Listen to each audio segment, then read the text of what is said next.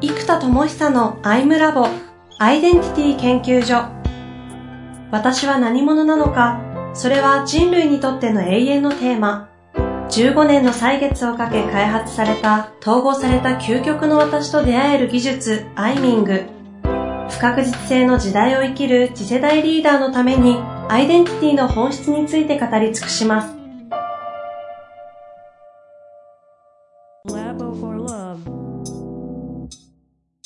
こんにちは、遠藤和樹です。生田智久のアイムラボアイデンティティ研究所。生田さんよろしくお願いいたします。はい、よろしくお願いいたします。さあ、ということで、今月も行きたいと思いますが、はい。あの、開発が進みすぎて、ちょっと1ヶ月じゃついてこれないぐらい、あの、前、冒頭でね、収録前に話したら、ですね。大変なことになっているので、速報ということでね、現状をちょっとお伝えしていきましょうか。ですね、えっと、まず、むちゃむちゃ大きな変化があって、ここまでフォーカスしたらまず、メンタロイドというコンセプトで、まあ、メンター AI ですよね。なので、人の成長を支援するロイドで、イメージは Kindle なんですよ。Kindle のように多くの人が教育ロイドを作って、教育を受けたい人がそのロイドを購入できたり、無料で使えますよという、まあ、Kindle でありピッコマみたいなものの教育版ですよっていうのが今までのポジションだったので、うん、メインがコンテンツなんですよ。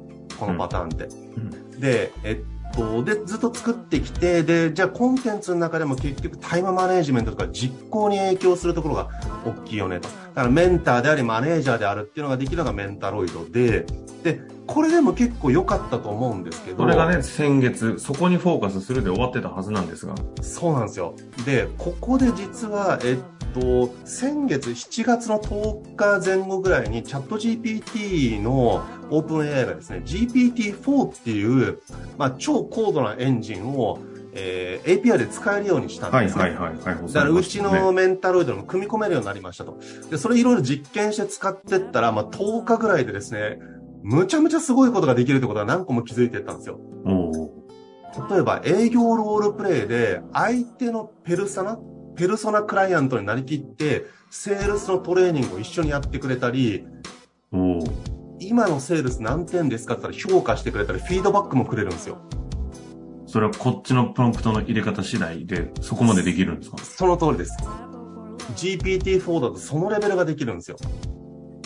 仮想仮想、なんだ、仮想営業担、ね、顧客とか仮想上司やってくれるんですか？だからペルソナロイドを作れちゃうんですよ。うん。で、これって例えば、じゃあ。その発想がなかったですね。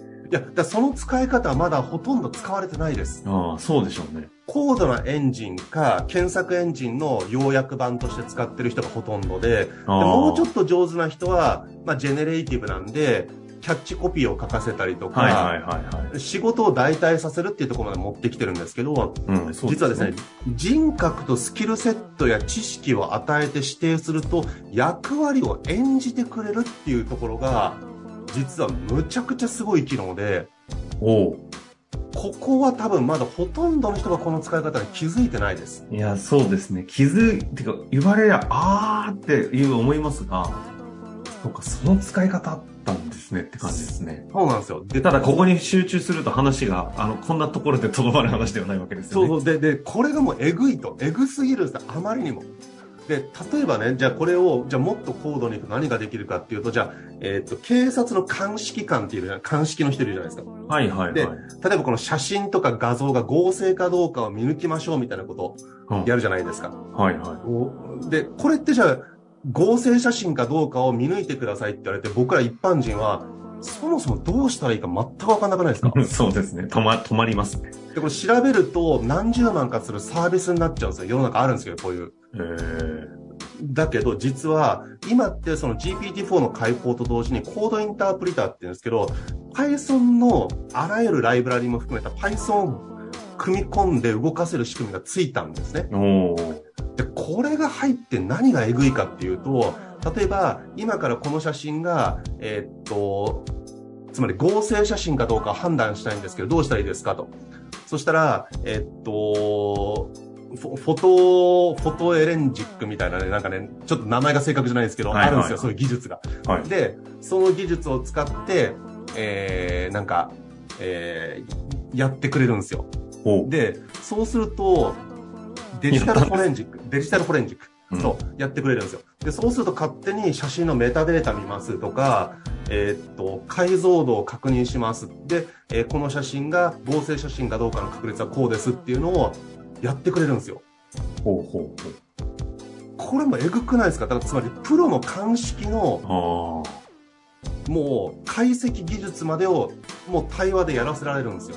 誰に聞いていいかも分かんなかったようなやつが、自分で、そう。しかもそのためのプロンプトっていうんですけど、質問文は3行とかでいいんですよ。へえ。この写真が合成写真かどうかを解析したいんですけど、できますかって聞くと、これこれこういう解析と技術を使えばできますよ。写真くださいね。じゃあアップロードするんで、この写真を判別してください。で、アップロードしました。もう勝手にバーっと Python が出てきて、勝手にプログラム書いて、解析して、結果出してくれるんですよ。なるほど。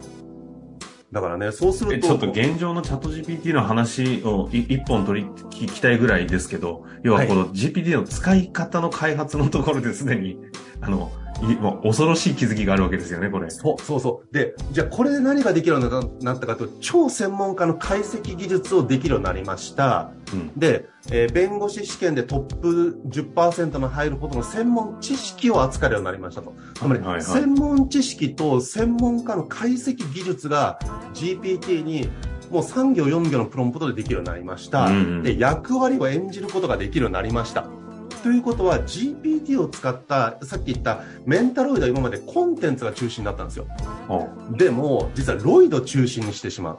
これを作ると、例えばですよ、じゃあ、えっ、と、犬の可愛い写真にして、モーションつけて、えー、鑑識専門ロイドでツンデレですとか、うんなんか作っておくと、そのキャラとして喋るんですよ。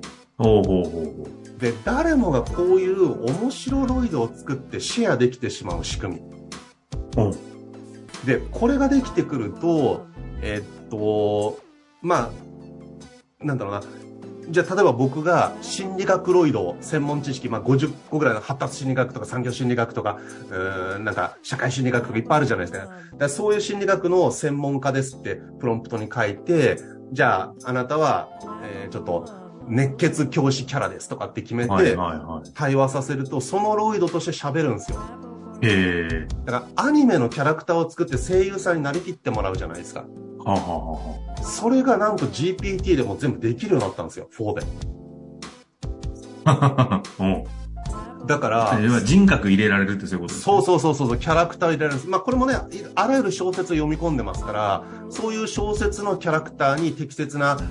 文を持ってくるっていう形でできるようになってるわけですよ。実際に人格あるわけじゃないんですけども、でもそれって鬼滅とかでドラゴンボールでもそうじゃないですか。実際に人格あるわけじゃなくって、そのアニメの中の物語によって私たちは人格あるように思っているわけで。と一緒なんですよ。うんということができるんですよ、すでに。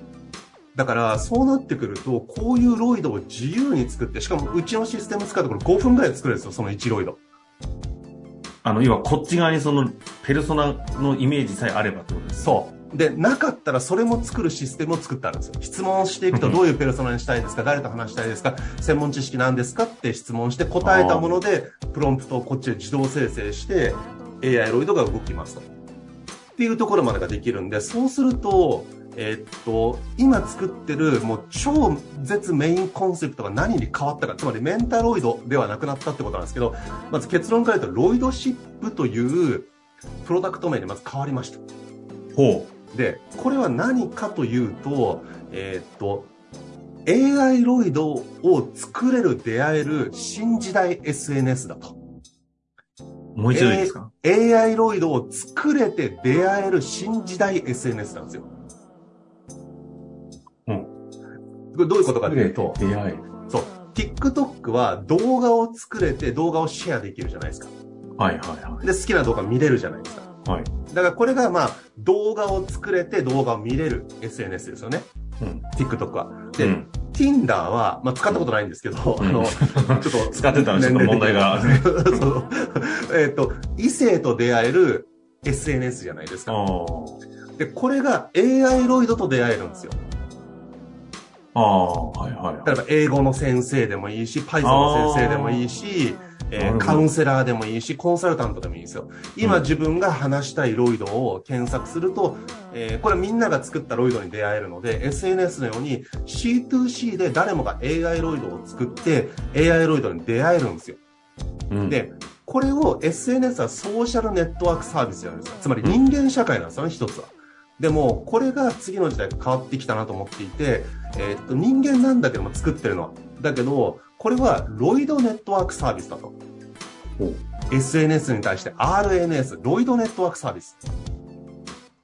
で、うん、じゃあ、ロイドネットワークサービスで何ができるのっていうと、人と人とのヒューマンシップ、まあ、パートナーシップって、これはこれで難しいじゃないですか。うん、だけど次は今みたいにドラえもんとのび太とか、アトムとお茶の水博士とか、あと昔のあのドラマでナイトライダーってあったじゃないですか。マイケルと名前忘れちゃったけど、なんか、ナイトライダーのあの車が喋るじゃないですか。うんうん、あれってロイドシップなんですよ。人とロイドの関係性であり、リーダーシップのにロボットとどう関わっていくかっていう一つのスタイルなんですよ。なるほど。なので次の時代はヒューマンシップにプラスして、ロイドシップがキーになってくる時代だと。ほう。なので、自分の好きなロイドを作れて出会えると、自分が取りたいロイドシップの形を自分でも作れるし、誰かが作ったやつも持ってこれるから、自分の周りにドラえもんとか、なんか、ジョジョのスタンドとか、シャーマンキングのなんか、幽霊みたいなやつがいっぱい自分の周りに必要であれば、そういう設定のロイドを作れるんですよ。なので、この SNS をロイドシップと名付けたので、メンタロイドもこのロイドの中のメンタロイドという一つであって、さっきの鑑識ロイドでもいいし、Python の先生ロイドでもいいし、英語の先生ロイドでも、フランス語の先生ロイドでも作れちゃうんですよ。誰もが。これあの、ビジョンが全然想像をついていけないんですけど、となると、人間と自分のいろんな、まあ、都合のいいとか、いいと、いいというか、欲しいロイドたちとの間における人とロイドの関わりのロイドシップっていう関係性を作れることができる人間主体で考えるとそういう世界があるじゃないですか。そうです。それ、ここからが話す。こそれ、それはなんか人間社会から分離していくような認識も出てしまうんですけど、そういうことではなく、えっと、これがだからもう人と AI の競争社会なんですよ。おつまり、じゃあ人間の鑑識に頼むと、これ警察の中にいたりとか、まあ、裁判の時にそういう鑑識をしてくれる会社とかあるんですけど、まあ、例えばそういう、えっと、やると何十万かかかるんですよ、写真の判定とかって。でももちろんライトな解析なんだけども、もう AI ロイドが数円とかでやってくれるわけですよ。はいはい。で、もうジェネレーティブ AI 周りの生成 AI 周りのもう画像もだし動画もだし、その GPT みたいに言語もだし、生成してくれてしまう時点で、もはや人間のようなこと代替しちゃって、だからもう要は仕事がなくなっていくみたいに言われてるように、人間を代替する機能が始まっちゃってるんですよ。はいはいはい。そうするとこのロイドは敵なのか味方なのかっていうことが出てくるわけですよ。うん。でもこの人間社会もそうじゃないですか。戦争があったりとか、ね、愛があったりして、味方だったり敵だったり人類もずっと人類同士ででもやってきちゃってるわけですよ。だ同じようにこれからの時代はロイドシップを社会実験として考えていく必要があるんですよ。これ敵かもしれないし味方かもしれない。じゃあ、どう関わっていくかを社会実験しながら、学んでいきながら、最適な関わり方をやっていく。そうすると、うん、自分の周りのヒューマンパーティー、まあ、ドラクエとかでいうパーティーがあるじゃないですか。で、その中になんか、ロイドがいたりするときありません？なんかあの、ファイナルファンタジーとかで。はい、ありますね。そう、あんな感じで、そう、あの感じです。つまり、人としてのチームに対して3体のロイドがうちの会社のチームですってなるわけですよ。ああ、そういうことね。だから今回、生田さんの開発が、うん、まあいろんなパートナーがいて、例えばオフショアで海外の開発チーム持ってる、うん、まだコードある中で、メンタロイドのスーパー秘書がいたり。そうそうそうそう。という、まあ、確かに、そ、そうか、それをしかも自分で作って、そう。自分で出会い、そういうことか。ロイド、ロイド同士のつながりもあるし、我々とロイドもあるし、そう。我々主体となっていくと。これ、ちょっと待って、どう、どういうこと？もう、ちょっと、イメージの世界ですね。そう、だからもう本当 SF の世界が起きるんですよ、ここで。だから、本当に例えば、じゃあ毎朝起きられないですと。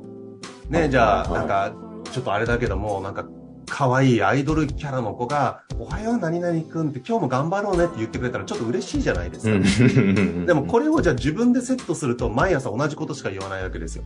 でもここに GPT-4 とかを入れれば、毎朝言う内容を変えて、例えばその天気情報を読み込ませれば、今日の天気は雨だけど、〇〇くんの明るい性格だったら大丈夫だよってエネカラーのデータも読み込ませればそういうことできるわけですよ。